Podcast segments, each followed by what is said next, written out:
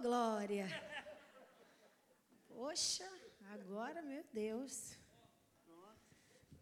Forte demais. Só os irmãos mais uma vez com a parte do Senhor, amém? Amém, irmãos. Motivo de alegria estar aqui nessa noite, nesse culto de domingo tão especial. E dizer para as pessoas que não têm pai, você tem Jesus como seu pai. Tá? Deus ele cuida de você, você é muito especial também para ele. Tá bom? Amém? Amém? Glória a Deus. Abre em Salmo 23, por favor. Quero agradecer a Deus pela vida do pastor Márcio. Deus abençoe. Pela vida do diácono Cristiano. Deus abençoe a vida do outro pastor Márcio. Tem nem como esquecer dois Márcio. Já botei ele na mente. Márcio, Márcio. Pronto. Deus abençoe a vida do outro pastor, que é o Albertinho. Albertinho? Isso. Quero agradecer a Deus pela vida da esposa do pastor, pela vida da Talita, minha amiga aqui, todos os irmãos, ministério de louvor, já estava me fazendo chorar ali. É bom, né, gente, sentir a presença de Deus. Deus abençoe a vida de vocês, tá bom? Quem achou Salmo 23, diga amém. amém. Quero agradecer a Deus também pela vida do meu esposo, o homem mais bonito dessa igreja. Fica de pé, meu amor. Cheio de vergonha lá. Oh, glória. Em breve vai ser Feliz Dia dos Pais. Estou profetizando que eu vou entrar aqui gerando meus gêmeos. Ah, eu vi um glória lá atrás. Profetiza aí, irmão. Vou, vou entrar aqui gerando meus gêmeos. Tá ligado e tá profetizado em nome de Jesus. É a promessa, Deus vai cumprir. Amém? Salmo 23. Eu vou ler o número 1. A igreja leia comigo o número 2. Eu vou ler o número 3 e toda a igreja leia comigo o número 4. Amém? O Senhor é o meu pastor, nada me faltará.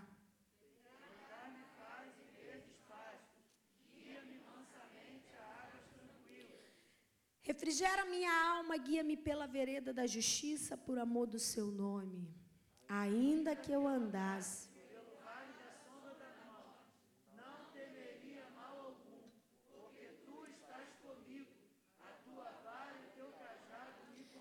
Vamos ler o 4 mais uma vez, bem forte, irmãos. Um, dois, três.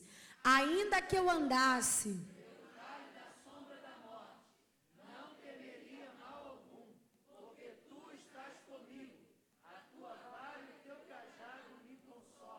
Deus, graças te damos por esse culto, Senhor, por chegarmos aqui. Senhor, tua palavra vai ser ministrada, Senhor, e eu sei que o teu Espírito Santo já está falando desde o início desse culto, o Senhor vai continuar falando. Toma cada mente, Senhor, toda distração, repreende tudo que não provém de ti. Senhor, que a tua palavra, Senhor, venha despedaçar todo jugo do inimigo, Pai, e que essa palavra, Senhor, venha penetrar em nossos coração e que nós viemos sair daqui com a fé ativada em Ti, Pai, porque a Tua palavra, Senhor, muda, Senhor, cativeiro, muda história, quebra o arco, corta a lança, queima os carros no fogo e o Teu povo sairá daqui, Senhor, com a certeza da vitória em nome de Jesus. Irmãos, o Salmo 23 é um cântico onde Davi ele declara para Deus esse cântico. A Bíblia diz que Davi, quando ele, declara esse cântico para Deus, ele está declarando esse cântico para Deus no momento de adversidade. Davi, quando declara esse cântico para Deus, ele está declarando no momento de dificuldade. Todos nós sabemos que Davi, entre os seus irmãos, ele era o mais novo. E a Bíblia diz que quando Samuel entrou na casa de Jessé para ungir Davi, até os seus próprios irmãos olharam e disseram: Não está faltando ninguém. Todos passaram na frente de Samuel. E Samuel olhava e dizia: é Esse Senhor. E Deus deu uma ordem para Samuel e disse: Samuel, não olhe tu para a aparência, porque você olha para a aparência, mas eu conheço o coração. A Bíblia diz que Deus deposita um chamado na vida de Davi. E qual é o chamado? Davi, você vai ser pastor de ovelhas. Davi, eu vou te levar para o campo. E campo, irmão, significa lugar de combate. Campo significa lugar de trabalho. Campo significa lugar de colheita. A Bíblia diz que os seus próprios irmãos dentro da sua casa menosprezavam a história de Davi. Os seus próprios irmãos dentro da sua casa rejeitavam a história de Davi. Quem está olhando para Davi, está olhando para ele, está dizendo: Davi ainda é muito menino para estar no campo. Davi não tem capacidade ou capacitação para estar no campo. Só que a Bíblia diz que não é quem está fora, é quem está dentro da casa que menospreza a história de Davi. É quem está dentro da casa que rejeita a história de Davi. Só que a Bíblia diz que enquanto alguém menospreza, enquanto alguém rejeita, Deus está entregando na mão de Davi no campo as armas que ele iria utilizar. A Bíblia diz que enquanto ele menospreza, o Senhor está olhando e está dizendo: Davi, não se preocupa. Eles estão olhando e estão dizendo que você não tem capacitação. Mas quem disse que eu escolhi os capacitados? mas sim capacita os escolhidos. Eu quero profetizar.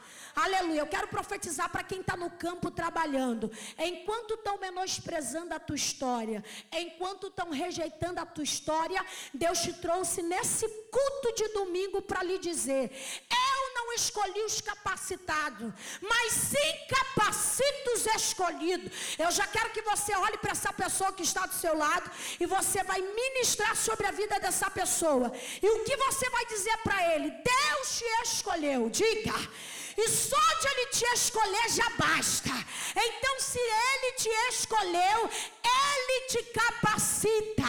Enquanto menospreza Davi, Deus está olhando e está dizendo: Davi, eu sei quantos urso leão você matou no campo para sobreviver.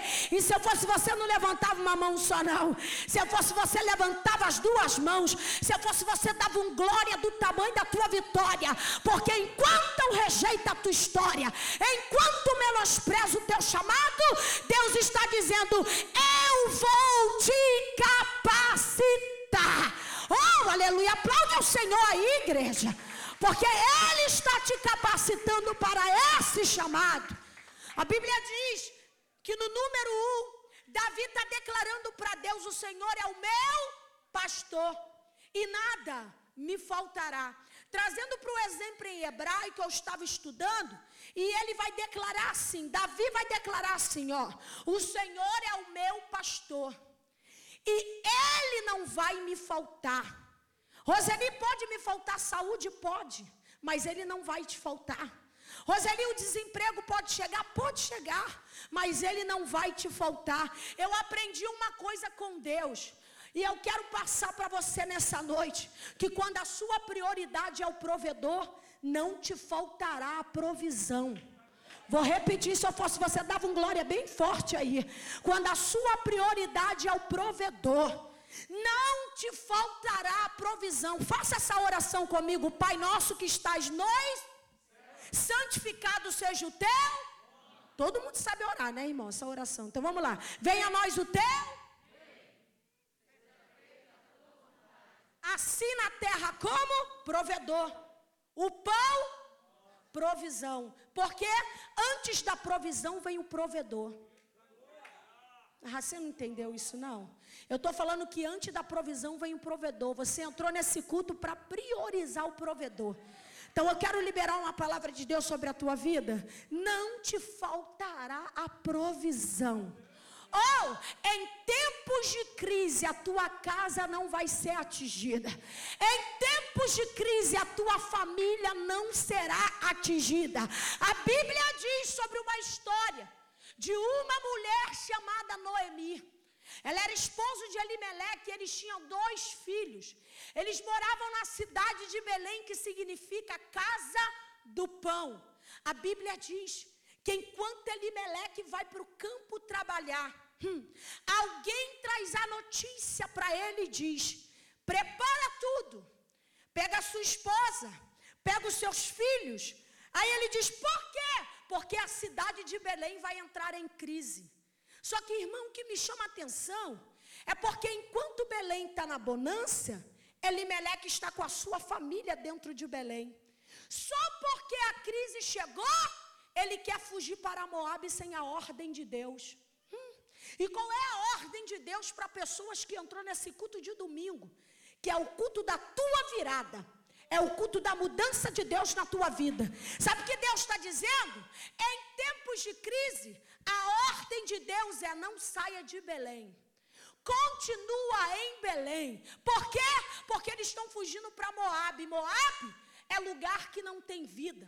Moab era onde o povo oferecia culto, rituais para deuses pagões. O povo estava ali, mas o povo estava totalmente perdido. Então, qual é a ordem de Deus? Em tempos de crise, não saia de Belém, continua em Belém. Não busca sobrevivência em lugares que não tem vida. Aponta o dedão de profetisa e de profeta para esse crente e diga para ele a ordem de Deus para a tua vida nessa noite.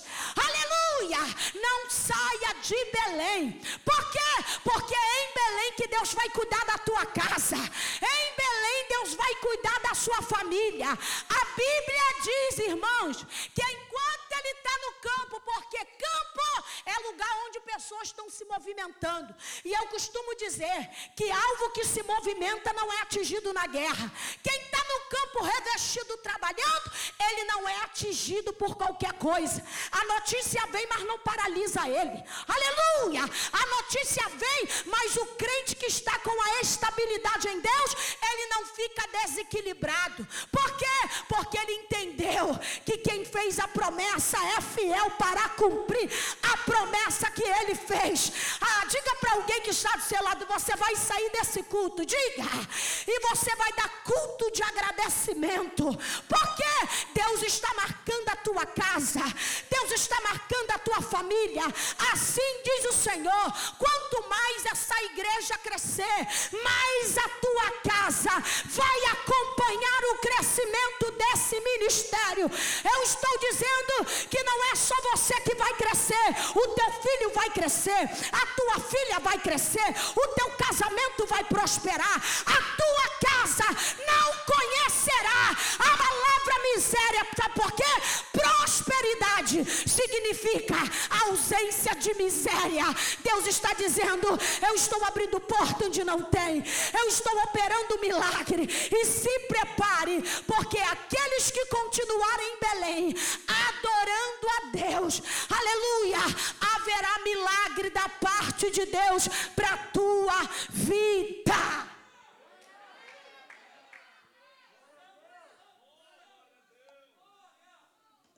Meu Deus, que presença é essa? Tem calabachuricandarabalabaxô. Foi ano retrasado que a pandemia começou. E as agendas começou a ser cancelada. Eu dentro da minha casa, você sabe que no início da pandemia ninguém nem abria a janela com medo. É verdade ou mentira, irmãos? E eu moro num condomínio, tem muitos apartamentos. E eu nesse condomínio, dentro do meu, do meu apartamento, clamando a Deus, orando. Os telefones começou a tocar, as pessoas começaram a cancelar a agenda, as igrejas fechou. Só que eu dentro de casa, Deus disse: prioriza a oração, minha filha. Senhor, como que eu vou pagar o aluguel, Senhor? E agora vou ter que desmontar tudo. Todo dia dormindo seis horas da manhã, porque eu não conseguia dormir. Todo mundo dizia, fique em casa, mas as contas chegavam no correio. E de repente, irmãos, eu dentro de casa, Deus disse, começa a orar. E eu andava na cozinha, andava no quarto, andava na sala e começava a repreender o espírito do mal. Eu dizia: na minha casa não vai ter morte, Jesus, guarda a minha família.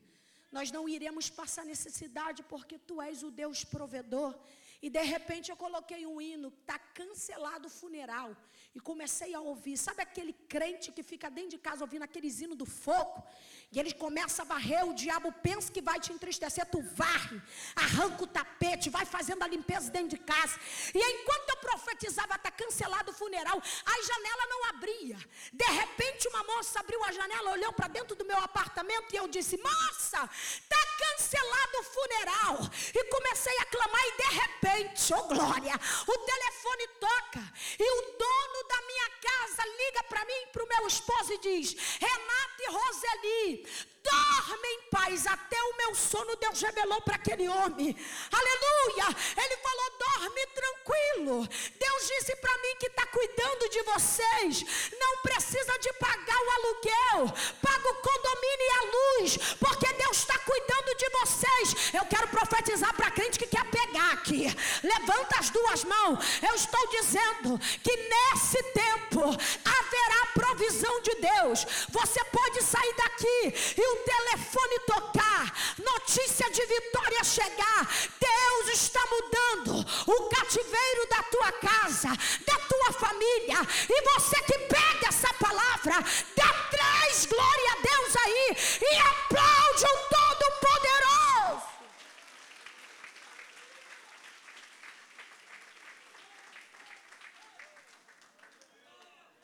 Que presença!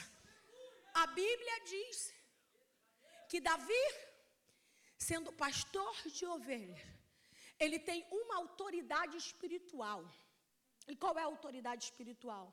A autoridade espiritual que vem para a vida de Davi não é do homem, é de Deus. Davi, ele tem uma responsabilidade. Qual é a responsabilidade? Davi, você vai levar as ovelhas para beber água.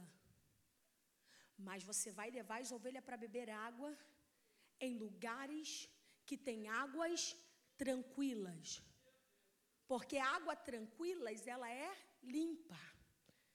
Só que a Bíblia diz, eu estudando, que existem algumas ovelhas que querem beber em águas correntes. Só que água corrente é suja.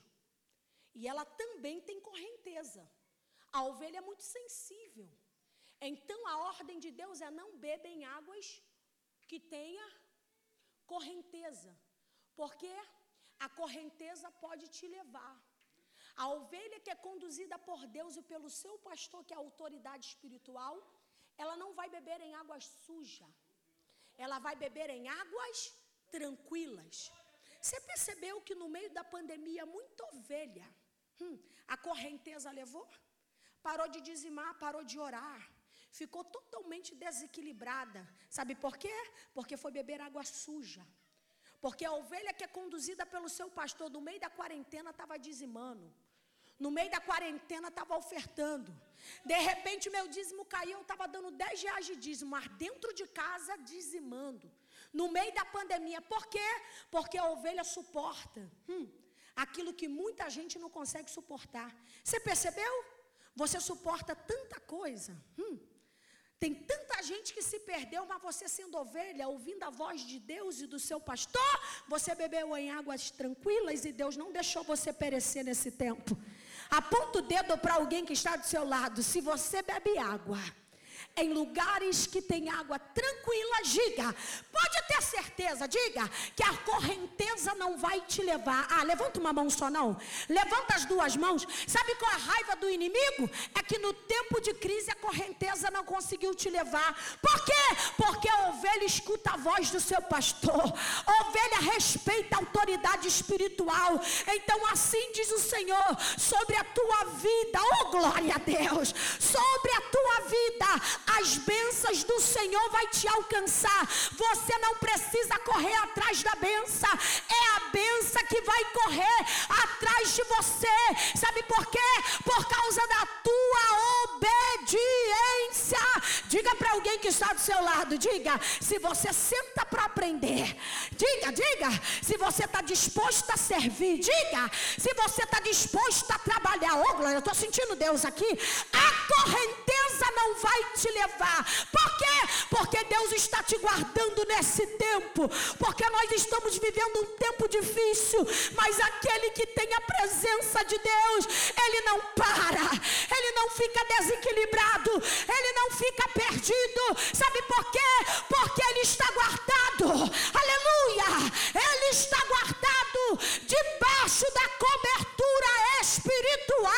E se eu fosse você, estendia a tua mão para a tua casa. Pois enquanto você estende a tua mão para a tua casa, as bênçãos do Senhor está alcançando a tua família, está alcançando o teu casamento, está alcançando a tua área financeira. Alguém disse que nesse tempo aquela firma iria falir. Oh glória! A tua casa iria perecer, mas a tua prioridade sempre foi a oração nojo, sempre foi o propósito. Então na tua casa não vai chegar a miséria. Deus está cuidando da tua família. Que presença, Jesus. Estou sentindo a graça de Deus aqui.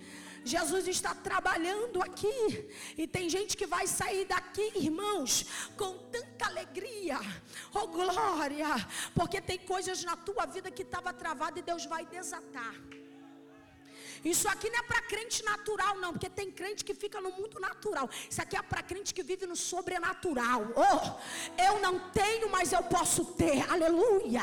Deus prometeu, eu vou desatar. Deus prometeu, é ano de 2021 de romper. Eu vou romper, porque é a palavra de Deus que está sendo liberada sobre a minha vida. Como isso, irmão? Em tempo de crise, a porta de emprego se abriu para Giovana. Então é você você que vai ser o próximo a contar o testemunho no culto de domingo. Deus está dizendo: Eu estou desatando, eu estou abrindo, eu estou dando estratégia. Tem gente que vai ter, aleluia, tanta estratégia do céu que vai trabalhar por conta própria. Oh glória! Deus vai te fazer empresário. Deus vai te fazer empresária. Tem gente que ora, pastor Márcio, assim: Deus, traz empresário para abençoar a tua obra, que nada. Deus vai abrir empresário dentro da igreja. Deus vai abrir empresária dentro da igreja, líder dentro da igreja. Você nasceu para ser cabeça, não nasceu para ser cauda. Aplauda o Senhor aí, irmãos.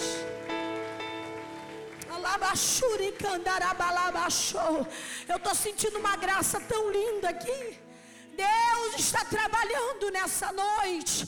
Davi, quando declara, irmãos, no número 4: Ainda que eu andasse pelo vale da sombra da morte, não temeria mal algum, porque tu estás comigo. Davi está declarando assim, ó. Eu estou atravessando o vale. E esse vale é sombrio. Esse vale é de morte. Tem sombra de morte dentro do vale. Hum. Mas ele está caminhando no meio do vale, está determinando, ainda que eu andasse pelo vale da sombra da morte. Hum.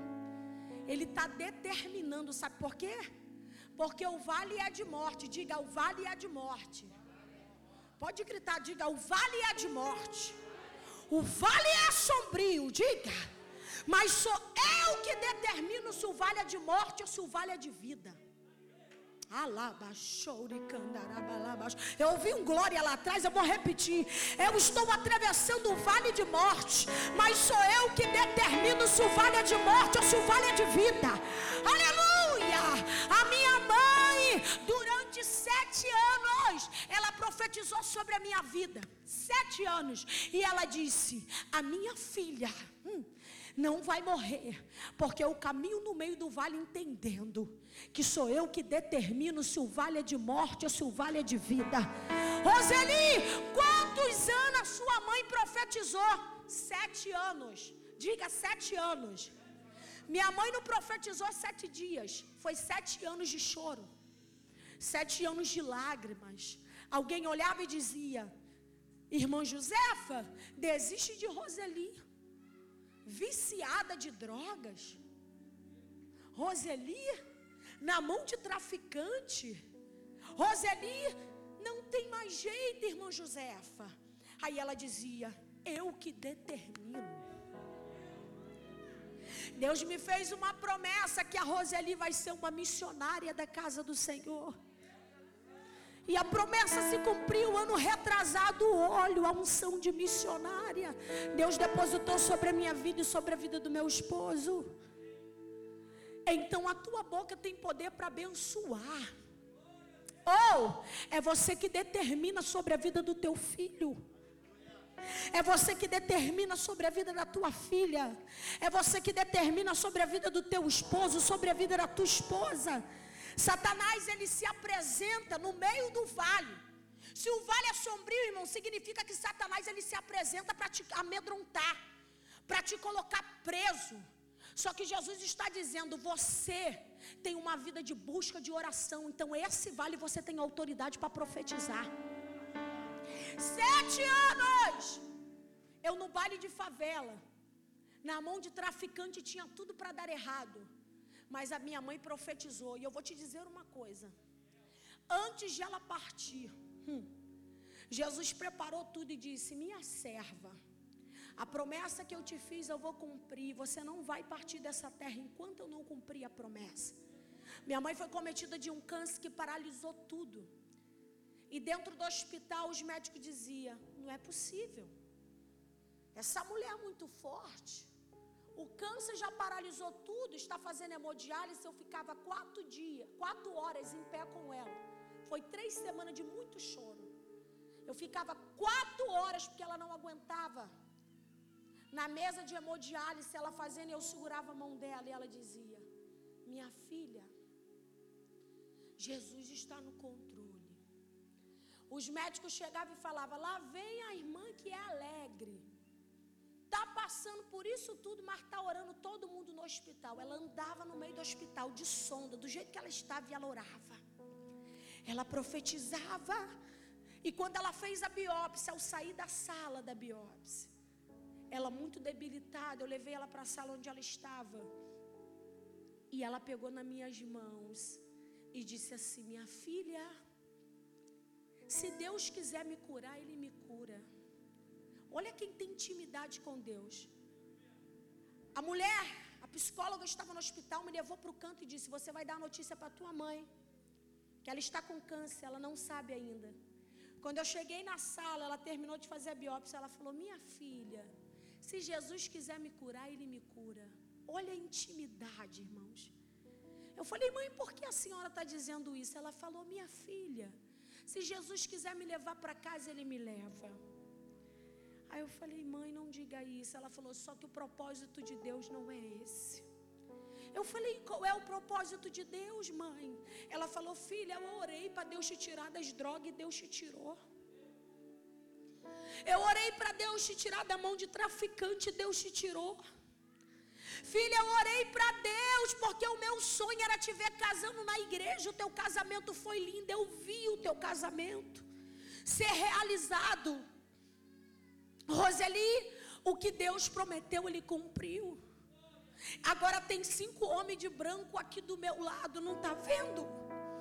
E eu falei, mãe, não diga isso. Ela falou, minha filha, esses cinco homens de branco que está aqui vão me levar. Eles vão me levar dessa terra, porque a promessa que Deus me fez, Ele cumpriu. Você está na presença do Senhor. Você casou, eu vi o teu casamento. Agora Deus vai me conduzir, Deus vai me levar, e você vai ficar no meu lugar como uma coluna. Oh glória! Quem era vergonha, hoje Deus tem dado dupla honra. Quem não tinha respeito na sociedade, as pessoas olham e diz: lá vai uma missionária da casa do Senhor. Sabe o que Deus está dizendo? Tem coisas que você acha que é perca, mas Deus está dizendo: não é perca, não, para mim é ganho. Eu estou te dando maturidade nesse tempo, eu estou te dando fortalecimento. Eu entendi que a minha mãe combateu o bom combate, encerrou a carreira e guardou a fé, e hoje eu estou aqui no lugar dela como uma coluna. Oh, oh, a obra não pode parar. Aleluia! Deus te escolheu para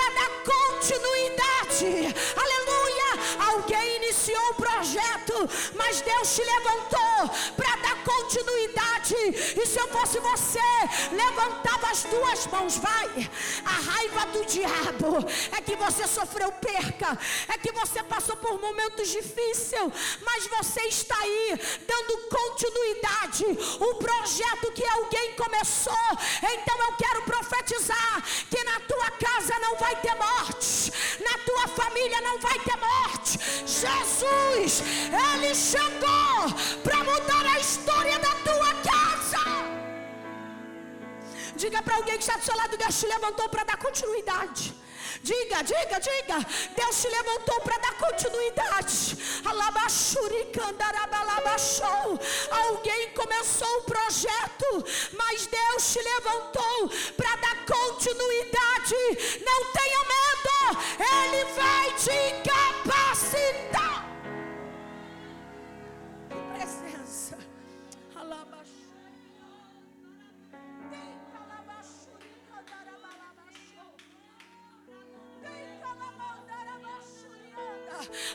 graça de Deus aqui. Deus está fortificando. Deus está fortalecendo. Você não vai parar. Deus te levantou.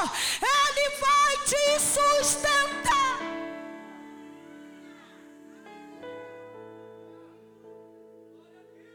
Tem gente chorando aqui. Tem gente que está chorando aqui, está dizendo: Senhor, eis-me aqui. A partir de hoje eu não vou correr do meu chamado. A partir de hoje, Senhor, eu vou dar continuidade. Eu vou fazer Jesus. Oh, glória, glória, glória, glória. Hum, eu fiquei sete anos na mão desse menino. E o diabo lançou um sentimento no coração dele e disse: mata ela. Acaba com a vida dela destrói ela. E um certo dia eu cheguei de uma comunidade. Foi o último baile da minha vida que eu curti. Tem 12 anos que eu voltei para os caminhos do Senhor. E as pessoas que apontavam o dedo diziam: Isso é fogo de palha. Se não vai chegar em lugar nenhum hoje, tem que determinar, declarar e dizer: verdadeiramente eu determino que se Deus mudou a vida da Roseli, eu determino que na minha casa Deus também vai mudar. Oh glória, oh glória. Tem gente que é testemunho aqui de determinação de oração. Gente, o que, que é isso? Tem gente que é testemunha aqui de milagre. Alguém disse que você não iria chegar até o dia de hoje, mas tá aí você, ó. É gratidão a Deus, porque você é quem Deus escolheu para fazer a diferença. Aleluia. Irmãos, quando eu terminei com esse menino, e eu cheguei dessa comunidade, havia três dias que eu tinha terminado com ele, Satanás disse: mata ela. Ao chegar da comunidade, minha mãe olhou para mim e disse: Roseli, não sai, minha filha. Tem um espírito da morte aí do seu lado e ele quer te levar. Esse espírito da morte quer acabar com a sua vida. E eu bati o pé, fui para um local chamado Vale da Mangueira. Quando eu sentei na varanda, da prima desse menino para fazer o cabelo. Ele pulou dentro da varanda, puxou o meu braço, saiu me levando. Ele estava com o oitão escondido, eu não sabia. Saiu me levando no meio da multidão. As pessoas começaram a se aproximar e disse: Rapaz, solta a menina. E ele disse: De hoje não passa, eu vou encher ela de tiro. Eu vou matar ela. Só que antes de eu chegar ali naquele ambiente, minha mãe estava dentro de casa clamando. Minha mãe estava dentro de casa orando. Deus já tinha avisado para ela. Oh, aleluia! E quanto mais ele me levava, ele dizia: Eu vou te arrancar do meio da multidão. As pessoas diziam: Me dá ela aqui. Ele dizia: Não chega ninguém perto porque eu vou matar ela. E ele foi me levando para dentro de uma mata, aonde não tinha ninguém. Ele disse: Eu vou te matar, e eu vou te arrancar do meio da multidão. As pessoas gritavam e diziam: Solta ela. E ele dizia: Não, eu vou arrancá-la do meio da multidão, porque ninguém vai arrancá-la das minhas mãos. Mas não sabia ele que o homem das mãos furadas estava comigo o tempo todo.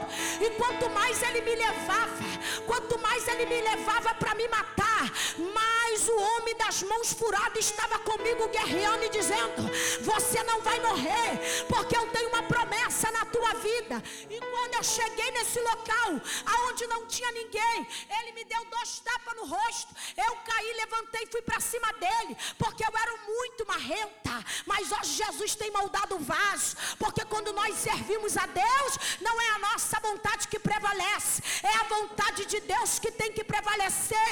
E eu saí andando descosta, e ele estava nessa caixa de retorno eu aqui. Quando ele puxou aquele oitão, a intenção do inimigo era que aquela bala pegasse na minha nuca, porque quem dá um tiro na cabeça dá para matar. Mas enquanto a minha mãe clamava e ele deu aquele tiro de oitão, a bala que era para pegar na minha nuca, eu virei para a glória de Deus. Oh glória, estou sentindo Jesus. A bala entrou aqui e quando eu entrei no hospital com um tiro na cabeça, a enfermeira era pastora, o homem que batia raio-x era missionário. Eu já pisei no ambiente espiritual. Eles gritavam e diziam: Não é possível. Uma pessoa que toma um tiro na cabeça está do jeito que essa menina está. Eu falava, irmãos, o rosto deformado, inchado, mas eu falava. Quando ele bateu o raio-x, ele começou a gritar e dizer: Minha filha, eu sou missionário da igreja. Eu nunca vi alguém tomar um tiro na cabeça e está desse jeito que você está. Ele, minha filha, você é um milagre. Eu bati o raio-x e a bala que iria entrar e estourar tudo, esse osso do teu rosto iria ficar deformado, porque a bala de oitão, ela tem toda a possibilidade de entrar estourando tudo. Mas minha filha, do jeito que a bala entrou aqui, por um milímetro, ela saiu atrás da orelha. Não tem nada na tua cabeça. Aceita Jesus, porque Ele veio para mudar a tua vida. Naquele dia, eu levantei as minhas mãos para Jesus e hoje eu estou aqui para lhe dizer: hoje Ele vai mudar a história da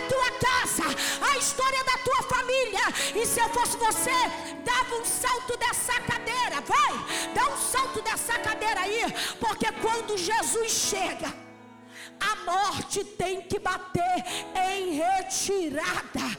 Diga para alguém que está do seu lado: é hoje, é hoje. Diga que Deus vai transformar a maldição em benção. Diga, é hoje. Diga que você vai determinar se se vale de morte ou se se vale de vida. Aplaude ao Senhor.